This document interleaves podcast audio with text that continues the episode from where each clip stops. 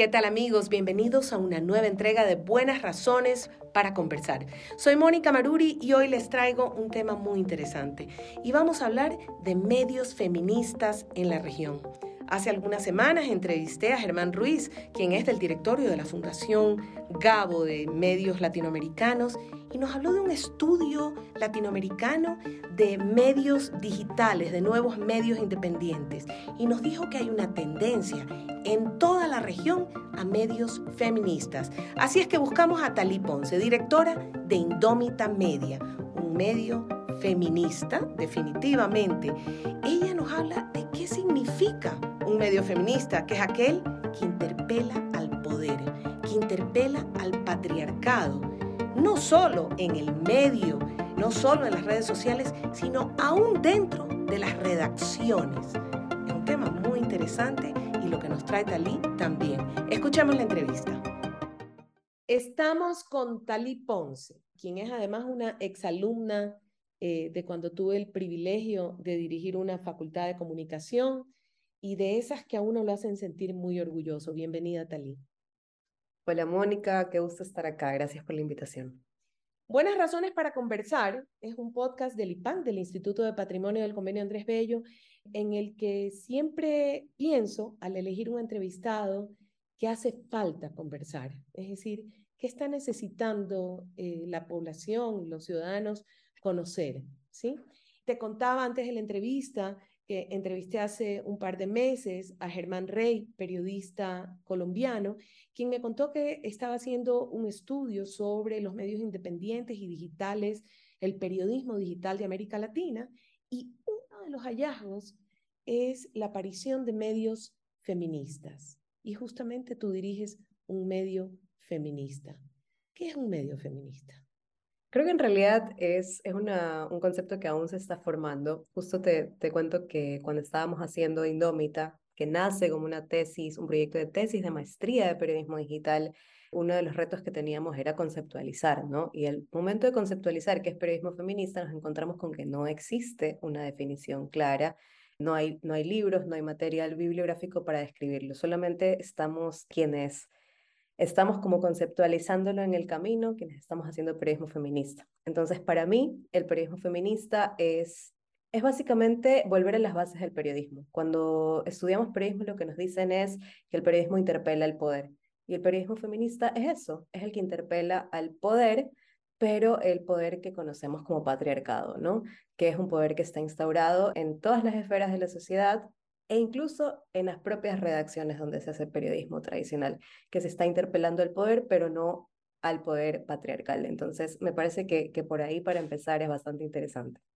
Interesante. El mundo del periodismo, efectivamente, muy a menudo fue machista, por usar esa palabra, o patriarcal, pero no solo en los medios, sino también en las universidades.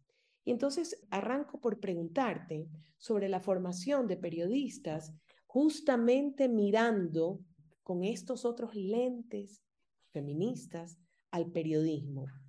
¿Tú qué crees que hace falta que cambien las facultades de periodismo para que se pongan estos nuevos lentes?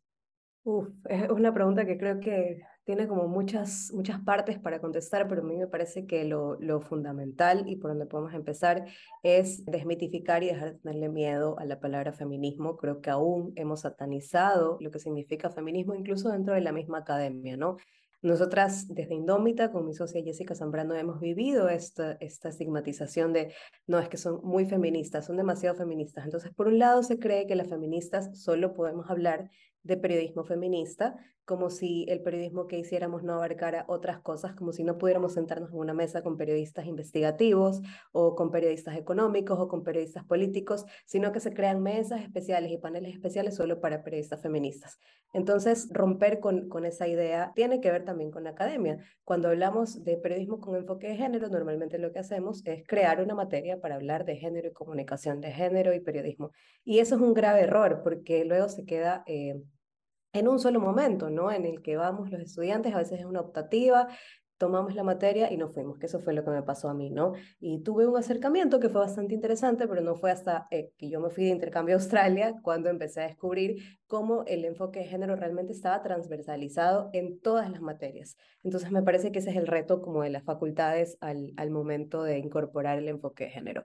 Y por supuesto eso toma retos personales también, o sea que todos como periodistas y como docentes empecemos como también a, a tener una desmitificación personal de lo que significa el feminismo, de lo que significa el enfoque de género, porque a veces también nosotras como periodistas feministas lo que hacemos es decir, no, nuestro periodismo es con enfoque de género, para que la gente no se asuste, pero es un periodismo feminista al final del día. Así es, efectivamente, si hablamos de política y hay un enfoque de género, sigue siendo periodismo político, solo que como dije yo, tienes puestos esos lentes especiales. Hay profesionales preparados en las facultades para tener estos lentes puestos a la hora de que el enfoque de género sea transversal y no una materia, género y comunicación se llama, por si acaso, y creen que es géneros periodísticos. Y en ese caso, ¿quiénes son los que están preparados para que realmente haya ese enfoque de manera transversal, son nuevos profesionales, están preparándose, ¿qué tiene que pasar? Sí, yo creo que también ahí tiene que haber un intercambio generacional importante, ¿no? Intergeneracional, eh, empezar a comunicarse entre los nuevos profesionales que estamos surgiendo, que estamos este, dirigiendo medios de comunicación nativos digitales, sin dejar de lado a, a los grandes maestros y maestras del periodismo tradicional.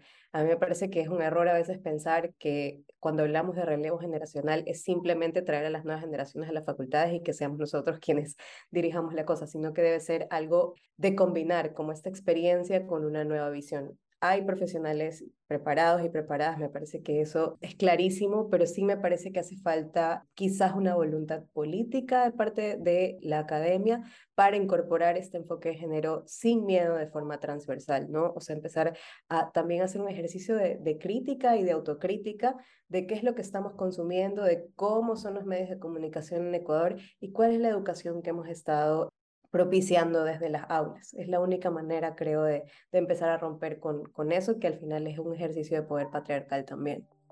Hoy estamos escuchando a Talí Ponce, directora de Indómita Media, un medio feminista entre tantos medios feministas que tenemos en la región, en Latinoamérica. Con ella estamos hablando sobre la objetividad tan mencionada y ella dice, en realidad más que objetividad se espera justicia social y mejorar la vida de la sociedad. Ese es el deber ser de los medios de comunicación. Ella nos habla de una ética de trabajo y nos habla de la necesidad de una sociedad civil organizada que pone a las mujeres en el centro. Escuchemos a Talí.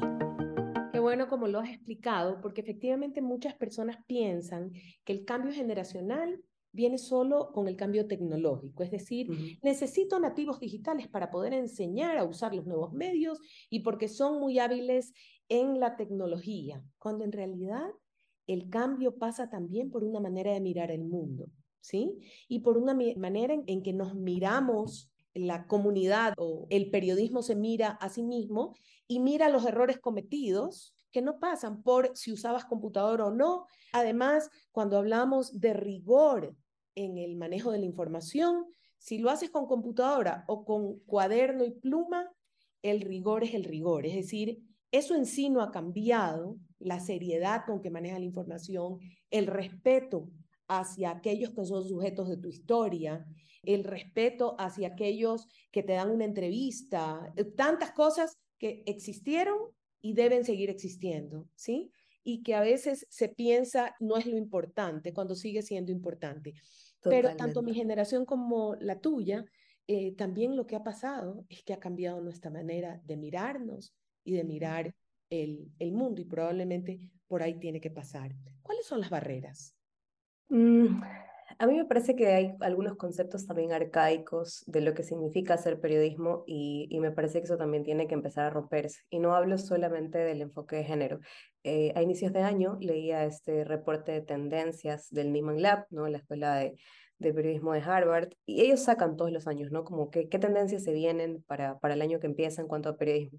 Una de las cosas que a mí más me encantó era una que hablaba de dejar de pensar en objetividad como el máximo referente del periodismo, ¿no? Este, y creo que aún hoy, a pesar de que ya hemos tenido esta conversación como muchas veces como periodistas, como gremio, se sigue pensando que la objetividad es como el máximo valor del periodismo. Y esta periodista lo que planteaba es empezar a pensar en la solidaridad como máximo valor del periodismo, pero la solidaridad entendida como la justicia social. Entonces, a mí me parece que debemos empezar como a a pensar en estas cosas, ¿no? En, en, qué es la justicia social, cómo construimos un mundo mejor, por qué estamos interpelando al poder. No estamos interpelando al poder para convertirnos nosotros en un poder, sino para construir un mundo mejor, porque queremos justicia, porque queremos que la gente viva mejor, ¿no? Demandar mejores condiciones de vida. Entonces, a mí me parece que la gran barrera es empezar también a romper con estas ideas de lo que significa hacer periodismo, de por qué lo estamos haciendo y también cuál es nuestro rol como periodistas, porque además ahí también viene otra cosa como muy grande de egos, ¿no? Que es como un poco inevitable en nuestra profesión, pero hay un concepto que a mí me gusta mucho, que es el periodismo colaborativo, cómo desde los medios eh, nativos digitales sobre todo, se ha empezado a construir esta red de colaboración en la que ya no es la primicia del medio de comunicación o el trabajo de este periodista, sino cómo entre periodistas nos unimos para hacer mejores contenidos, para hacer mejores informaciones, porque creo que al final del día se trata de eso y lo estamos entendiendo. Me parece bastante esperanzador. Y, tú, y, después de todo, el deber ser del periodismo es eh, ayudar a entender, ¿sí? O ayudar a comprender, proveer herramientas al ciudadano o a sus audiencias para comprender mejor el mundo en el que viven, para proveer soluciones de alguna manera respecto al mundo en el que viven. Ya que te dedicas al periodismo feminista y te consideras a ti mismo una feminista, pasa mucho que entre feministas no siempre tienen la misma mirada o no tenemos la misma mirada las mujeres. Recuerdo alguna vez que una feminista me dijo, si tú no piensas igual que yo sobre un tema determinado, entonces no eres feminista, ¿sí? Y recuerdo haberle contestado, tú me vas a decir a mí que yo no soy feminista, yo soy feminista, aunque no estemos de acuerdo en un punto. ¿Qué opinas de estas diferentes maneras de expresarse del feminismo? Que definitivamente hay muchas maneras diferentes.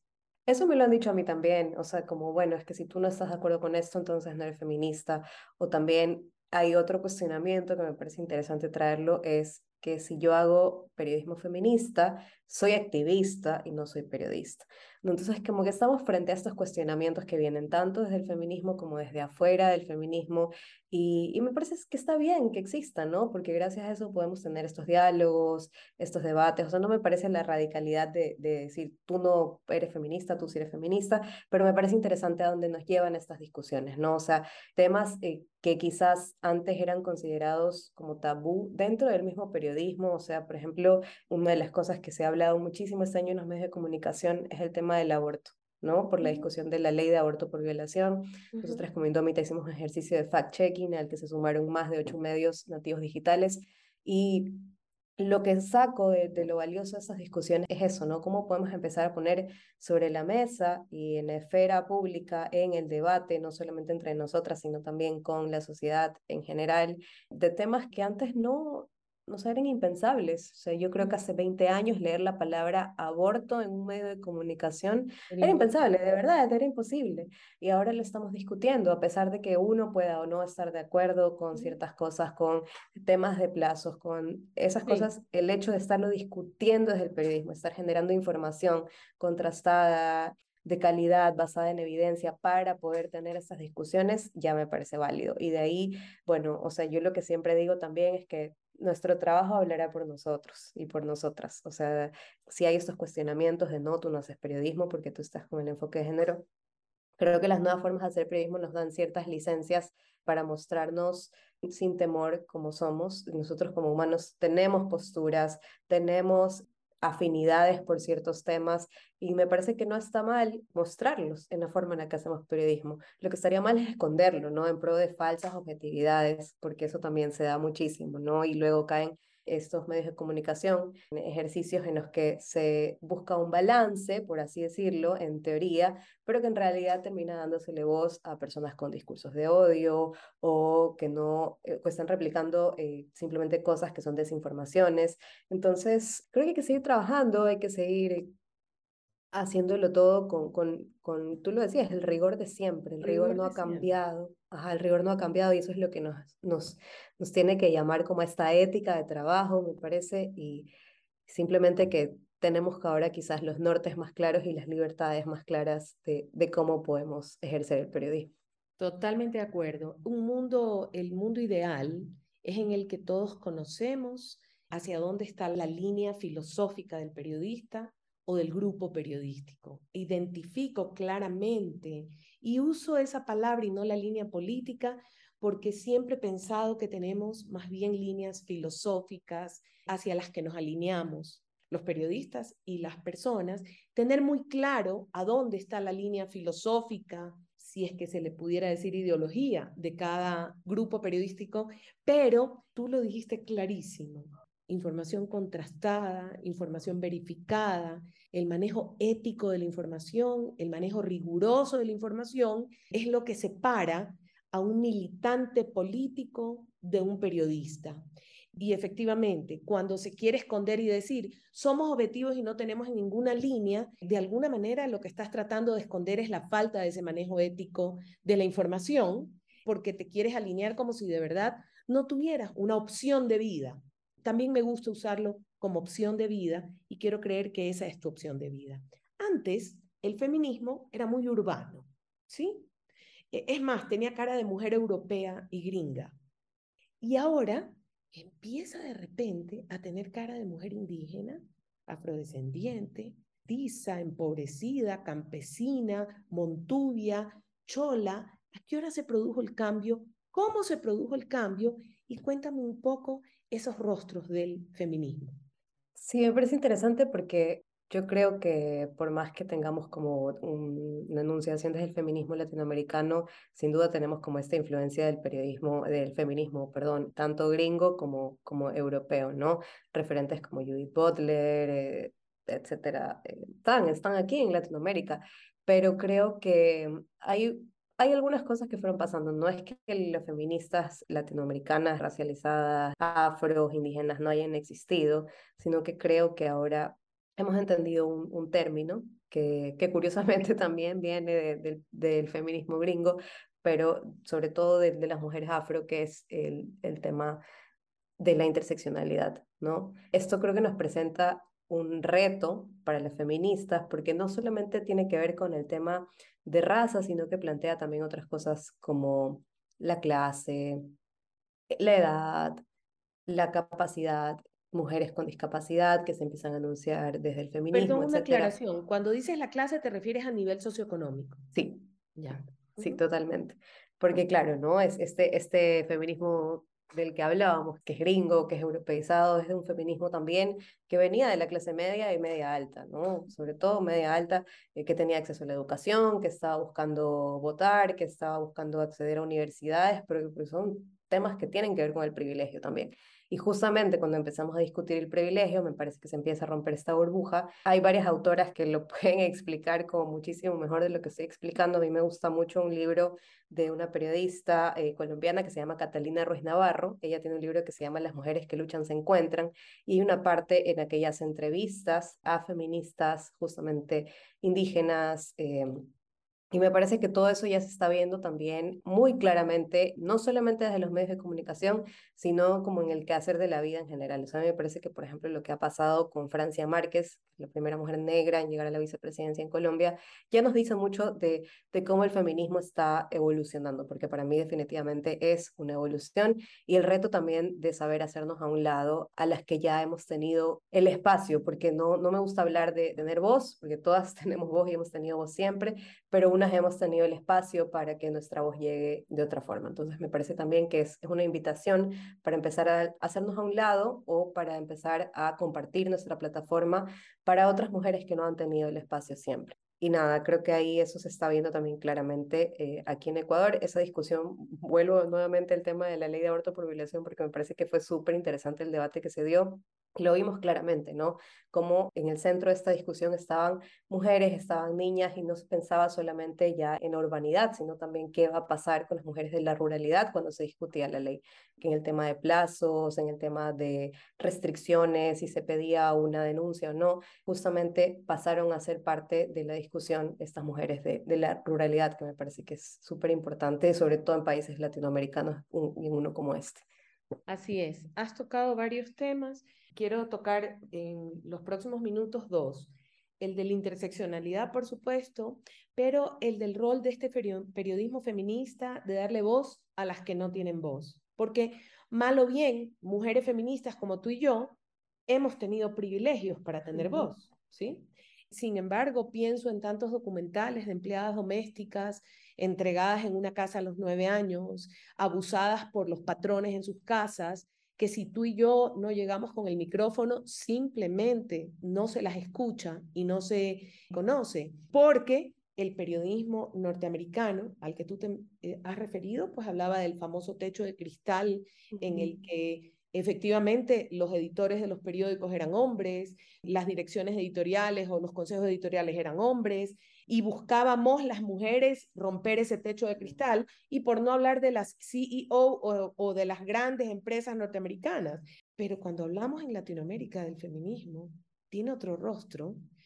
Sí, también lo tiene el de la directora ejecutiva de una gran empresa, pero en realidad estamos hablando de una discriminación gravísima y cruel a la que medios como el tuyo es urgente que le den voz cuáles son los mecanismos, qué se ha hecho hasta ahora y qué se espera lograr. Sí, cuando nosotras estábamos construyendo Dómita, era que primero teníamos que hablar con un montón de gente, ¿no? No solamente con periodistas, porque queríamos tener referentes de innovación, de calidad periodística, de enfoque de género, pero también con organizaciones de la sociedad civil. Y me parece que esto es clave porque creo que de manera innovadora una de las decisiones que tomamos fue replicar cómo se manejan las organizaciones de la sociedad civil para tomar decisiones. Porque si bien nosotros hacemos periodismo, hemos emulado esto de qué hacen las organizaciones de la sociedad civil, poner a las mujeres en el centro cuando se trata de organizaciones feministas. ¿no? Y todo lo que se hace es por y para estas mujeres.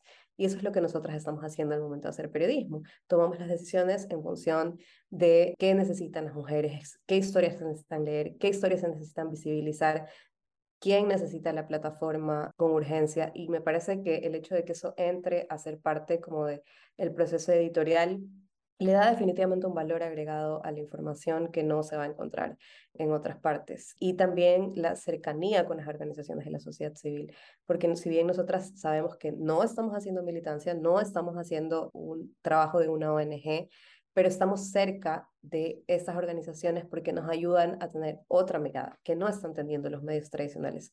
Una mirada para encontrar fuentes, para contar historias, para entender también las urgencias que hay al momento de contar estas historias. Esto que, que mencionábamos de, tú mencionabas de las, de las, por ejemplo, las empleadas domésticas, ¿no? dar un hay, ajá, hay un tema muy interesante que nosotras queremos hacer, que es cómo se movilizan las empleadas domésticas en Guayaquil a veces una empleada doméstica para llegar a las 9 de la mañana a una casa tiene que haber salido a las 5 de la mañana de su casa, ¿no? Hay cuatro horas de movilización, muchos buses, recorridos muy largos, levantarse temprano para atender las tareas de sus hijos, de sus hijas.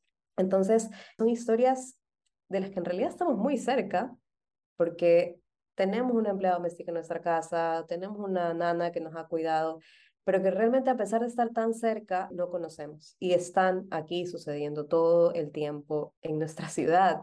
Y si vamos a nivel país, es aún más alarmante, porque incluso también hay mujeres que vienen desde lugares cercanos a Guayaquil que no son de la misma, de la misma ciudad. Entonces a mí me parece interesante eso, esa, esa mirada solamente la logramos teniendo contacto con las comunidades, con las mujeres y escuchando. me parece que que también uno de los errores que ha cometido el periodismo tradicional es que ha dejado de escuchar a las audiencias o de repente las escucha diciendo, no es que yo puse una encuesta en Twitter y ya, con eso yo ya sé lo que quieren. Pero realmente hay que acercarse a las personas, escuchar. Eh, nosotros tenemos como en nuestros planes hacer clubes, encuentros, no para, no para hablar de nuestros temas periodísticos, sino simplemente para escuchar a las mujeres, porque de ahí nacen los temas, o sea, ¿qué les está preocupando a nivel de sexualidad, a nivel de economía, a nivel de política, tantas cosas que nos preocupan a las mujeres y que también se cree erróneamente que solo nos preocupan a nosotros, porque muchas de las preocupaciones que nosotras tenemos son las preocupaciones del mundo, de, la, sociedad en general. de la sociedad. Exacto. Efectivamente, qué interesante lo que has dicho.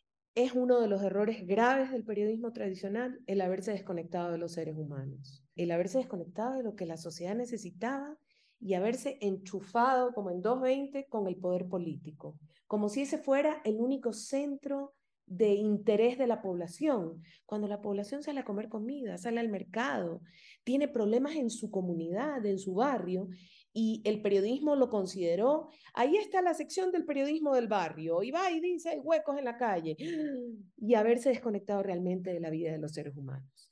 Has nombrado algo hermoso, que es poner a las mujeres en el centro, y justo hoy en la mañana pertenezco a una comunidad de productores de televisión para niños de todo el mundo, bueno, fuera solo de Latinoamérica, y eh, Jan Bult, el creador de una metodología de producción de televisión educativa para niños, Jan Billen eh, ha creado la filosofía que se llama Children in the Center, los niños en el centro. Hoy día, el tema de este año del Festival Ojo de Pescado, que es un festival chileno de televisión para niños, es las niñas en el centro. Así es que desde todos los rincones de Latinoamérica estamos pensando en eso. Hablaste de interseccionalidad, te dije que ese era el siguiente tema, y hablaste de interseccionalidad de niveles socioeconómicos, de regiones, de grupos, eh, de grupos étnicos, hablando de mujeres indígenas, afros, cholas, mestizas, montubias, diferentes, pero hay una interseccionalidad en la que trabaja el feminismo, que es con los grupos LGBTIQ más, que son otras conquistas y sin embargo forman parte de la lucha feminista sin ser necesariamente una, lucha feminista, el de eh, la lucha eh, de los grupos LGBTQ más. Siempre me tengo que acordar de las letras, de, la, de añadir la Q.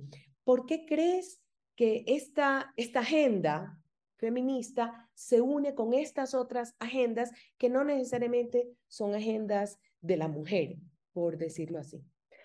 Sí, yo creo que ahí lo veo como un diagrama de Venn en el que veo que hay como muchas similitudes y muchas cosas que hemos compartido y me parece que eh, es interesante cómo las feministas ahora de esta cuarta ola, me parece que estamos en una cuarta ola, empezamos a notar que no podemos replicar como los patrones de poder y de discriminación de los que ya fuimos víctimas de alguna forma, ¿no?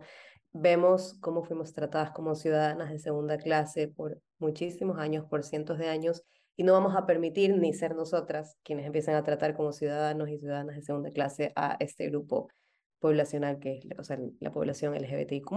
Eh, eso me parece que es, es como muy importante. Por otro lado, también hay teorías que empiezan como a entrar en juego, donde se empiezan como a romper y a difuminar eh, los conceptos de lo que es tradicionalmente concebido como género, ¿no? Entonces, hay muchas mujeres que sí son mujeres, pero también son parte de la población LGBTIQ+. Creo que además hay muchas luchas en común, muchos aprendizajes en común, y a mí se me parece que ya empieza como a entenderse como parte de la misma lucha. También me parece que hay así como en algún momento el, el rol de lo que es, ser mujer en la sociedad estaba como muy mal entendido, había mucha falta de información. Ahora también hay muchísima falta de información de lo que significa ser parte de la población LGBTIQ+. Entonces, me parece que estamos como apuntando a, en conjunto, a estos dos grupos de población que hemos sufrido directamente, como los abusos de poder y, y los rezagos patriarcales, a tener una conquista mutua. Me parece que, que, es eso, ¿no? Que es como unir fuerzas para visibilizar la, la problemática que viene del mismo lugar, si bien no son exactamente las mismas problemáticas, vienen de la misma raíz y del mismo problema, entonces me parece que por ahí va. Y de hecho nosotras, por ejemplo, cuando decimos somos feministas, decimos somos feministas interseccionales, hacemos periodismo desde el feminismo, somos periodismo desde la interseccionalidad y es para visibilizar las vidas de las mujeres, pero también de las, de las diversidades sexogenéricas, ¿no? Para ir desmitificando también lo que significa ser parte de la diversidad sexogenérica y me parece que al final lo que hay que entender es que el periodismo feminista viene de un paraguas que es el periodismo con enfoque de derechos humanos, y es ese mismo paraguas el que abarca al periodismo que tiene que ver con la población LGBTIQ+. Qué bonita esa descripción con enfoque de derechos humanos, lo cual es cierto. Leí en la descripción del feminismo un feminismo antirracista, obviamente interseccional y anticapitalista. No añado más. Tú explícamelo. Sí, creo que eso es súper importante porque al menos el feminismo en el que nosotras creemos, el feminismo del que sí soy parte como militante, porque aparte de mi vida como periodista sí milito en el feminismo, eh, me parece que es un feminismo que se enuncia desde las izquierdas y que eso es súper interesante porque también tiene que ver con este dejar de tener miedo a tener ese norte político claro cuando hacemos periodismo. Pero ¿por qué se enuncia desde las izquierdas? Porque tiene que ver con el enfoque de derechos humanos, ¿no? Si apoyamos al capitalismo, apoyamos necesariamente al patriarcado. Eso para mí es algo que hay que tener claro, porque el sistema que sostiene el patriarcado es el sistema capitalista y neoliberal. No podemos abogar por, en el feminismo en que yo creo, no podemos abogar por libertades para las mujeres, por mejores condiciones de vida para mujeres de otras clases sociales, de clases medias, medias bajas y bajas, si es que estamos apoyando un sistema capitalista, porque el sistema capitalista se basa en la explotación de los más pobres, de los más empobrecidos, ni siquiera vamos a decir pobres, sino empobrecidos, porque el mismo sistema es el que ha hecho que terminen en esta condición de empobrecimiento. Entonces, eh, es eso, ¿no? Y creo que también el reto ahí del periodismo feminista es empezar a visibilizar esas desigualdades y empezar también a romper con eh, ciertas formas de exponer estas cosas, porque por ejemplo, uno de los retos que nosotras veíamos es que nosotras decíamos, queremos hacer, queremos tener las secciones tradicionales de los medios de comunicación, nosotras tenemos sección de política, de economía, pero repensarlas por completo. Entonces, una de las cosas que vimos en la sección de política es que todos los temas que normalmente se van a judiciales los metemos en política, porque hablar de femicidios, de leyes, de todos estos temas que tienen que ver con las mujeres, hasta el tema de salud y el acceso a la salud pública como mujeres, son temas que tienen que ver con política y es hacer periodismo político. Pero el momento de hacer periodismo económico también lo que veíamos es que, primero, que se produce muy poco periodismo especializado en economía en Ecuador. Y segundo, que cuando se trata de las mujeres, hay una narrativa bastante peligrosa que es como de la mujer CEO, ¿no? Que sigue siendo una mujer blanca, una mujer con poder, una mujer que a la final, sin querer queriendo, sí rompió el techo de cristal, pero se convirtió ella en un techo de cristal para sus compañeras que están abajo. Entonces ahí era el reto también de empezar a vencer esa mirada y esa narrativa que es capitalista, pero que viene también del patriarcado. Entonces es, es una cosa como bastante compleja que nos ha llevado muchas conversaciones que quizás la gente pueda ver ahí y dicen, ah, qué bonito, ellas solo dijeron soy feminista y voy a lanzar un medio, pero que realmente tiene mucha, muchísima investigación y todo está como muy curado y muy pensado para ofrecer el periodismo que ofrecemos. Imperdonable la falta de rigor, así lo considero yo. Dijo Francia Márquez, soy la memoria de mis abuelos y abuelas que nunca aprendieron a leer ni escribir.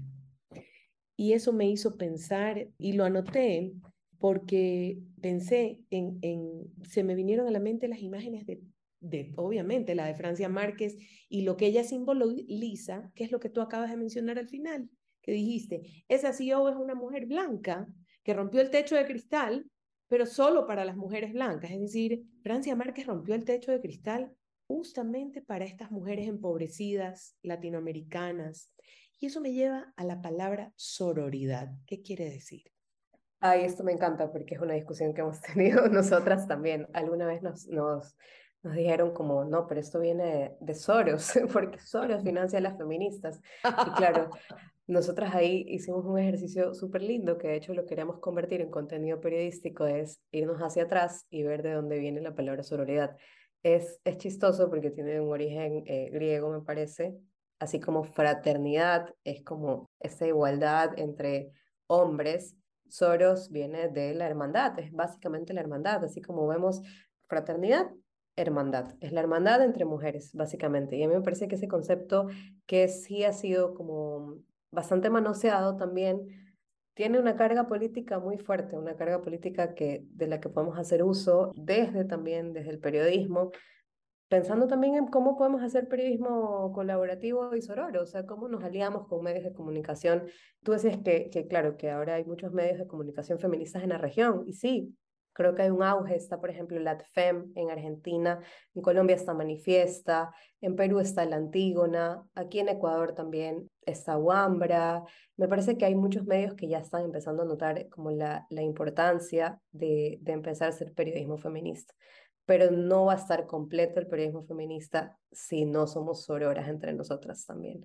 Y creo que eso es como un aprendizaje de la militancia, del activismo, que podemos incorporar tranquilamente al, al periodismo. Y nuevamente digo esto sin miedo, porque sí siento que hemos estado durante muchos años muchas periodistas con camisas de fuerza de qué podemos decir, qué no podemos decir, sobre todo las que venimos de medios tradicionales. Yo trabajé casi 10 años en medios tradicionales, entonces eh, había muchas cosas que me generaban miedo, ¿no? Como que ahora voy a decir que soy feminista, voy a ser estigmatizada por mis propios compañeros, de paso soy editora ahora y entonces me van a ver mal, soy una editora joven, pero claro, creo que eso también nos da la posibilidad de, de empezar a, a, dejar de tener miedo y de apoyarnos entre nosotras, volviendo a la sororidad, de saber que no estamos solas, que no solo somos una loquita gritando feminismo en una redacción o en un canal de televisión, sino que realmente hay toda una red de periodistas feministas que nos podemos sostener y que podemos aprender la una de la otra.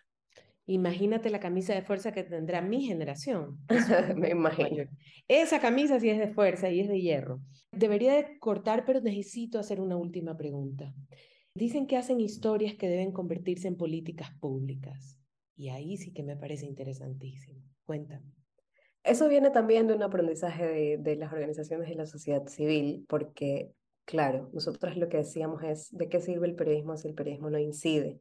¿No? Tenemos que hacer cambios. Entonces, eso es lo que queremos, o sea, que realmente las historias que contamos puedan generar en los tomadores de decisiones cambios, también en la ciudadanía exigibilidad para mejorar sus condiciones de vida. Recuerdo también cuando cubrí el caso Paola Guzmán, que fue el primero de, de violencia sexual en llegar, eh, en el ámbito educativo, en llegar a la Corte Interamericana de Derechos Humanos, ahí yo empecé como a quizás a entender la importancia de este concepto, ¿no? Cuando yo terminé mi investigación, que fue publicada en GK, me llamaron de CEPAM Guayaquil, eh, la fundación que estaba llevando el caso aquí a nivel local junto con el Centro de Derechos Reproductivos y me dijeron, ¿sabes qué? Tú has encontrado algo que nosotras no teníamos, que es el hecho de que sus amigas hayan hablado después de 17 años sin hablar con la prensa. Entonces queremos adjuntar tu investigación periodística como parte de los alegatos escritos de la defensa. Entonces ahí fue como, wow, o sea, realmente el periodismo puede marcar una diferencia, ¿no? La investigación que nosotros podemos hacer tiene impactos en la sociedad que, que son invaluables y, y creo que a partir de eso tomamos la decisión de que todo lo que hagamos o tratar de que todo lo que hagamos periodísticamente pueda tener ese impacto. Y nosotras, por ejemplo, en Indómita contamos una historia el año pasado sobre una pareja de mujeres lesbianas que se casaron, tuvieron una hija, y al momento de llevar a su hija a registrarla, a, inscribirla como cualquier niño o niña, les negaron la inscripción con los apellidos de, de ambas. Les dijeron, si quieren, solo pueden tener los apellidos de una madre. Entonces contamos esta historia porque ya había un antecedente, ¿no? Había una, una base legal para que ellas pudieran registrar a su hija, que, claro que es el caso Satya, y contamos esta historia, se visibilizó y lo que pasó fue que el registro civil tuvo que retroceder con su discriminación y decir, ¿saben qué? Vamos a inscribir a esta niña. Entonces, eso es, creo que, el poder transformador del periodismo y es lo que buscamos cuando decimos que queremos que se convierta en políticas públicas, en leyes y en cambios. Es el poder transformador de contar historias. y añadiría yo que hago televisión educativa, entre otras cosas. Talí, de verdad, no sabes lo orgullosa que me siento de verte te mando un abrazo muy fuerte y siempre mucha suerte, mucha suerte en lo que emprendas, porque tu causa es noble, tus objetivos son nobles. Gracias, Mónica. Ha sido una conversación interesantísima, de verdad. Eh, gracias por el espacio y, y por ayudar también a, a visibilizar de qué se trata esto que estamos haciendo. Hoy estuvo con nosotros Ana Vintimilla. Muchas gracias por una entrevista en la que hemos aprendido mucho hemos aprendido de los profesionales que el mercado laboral demanda hoy en día. Y esto no solo nos sirve a los adultos para reenfocar nuestra profesión, para recibir coaching, para prepararnos, sino también para que los jóvenes elijan su carrera. Nos vemos en una próxima oportunidad en Buenas Razones para conversar. Soy Mónica Maruri y los invito a que sigan nuestras redes sociales. Solo digiten arroba Bank en Facebook, Twitter e Instagram y por favor visiten nuestra página web en www.ibank.org. Hasta pronto.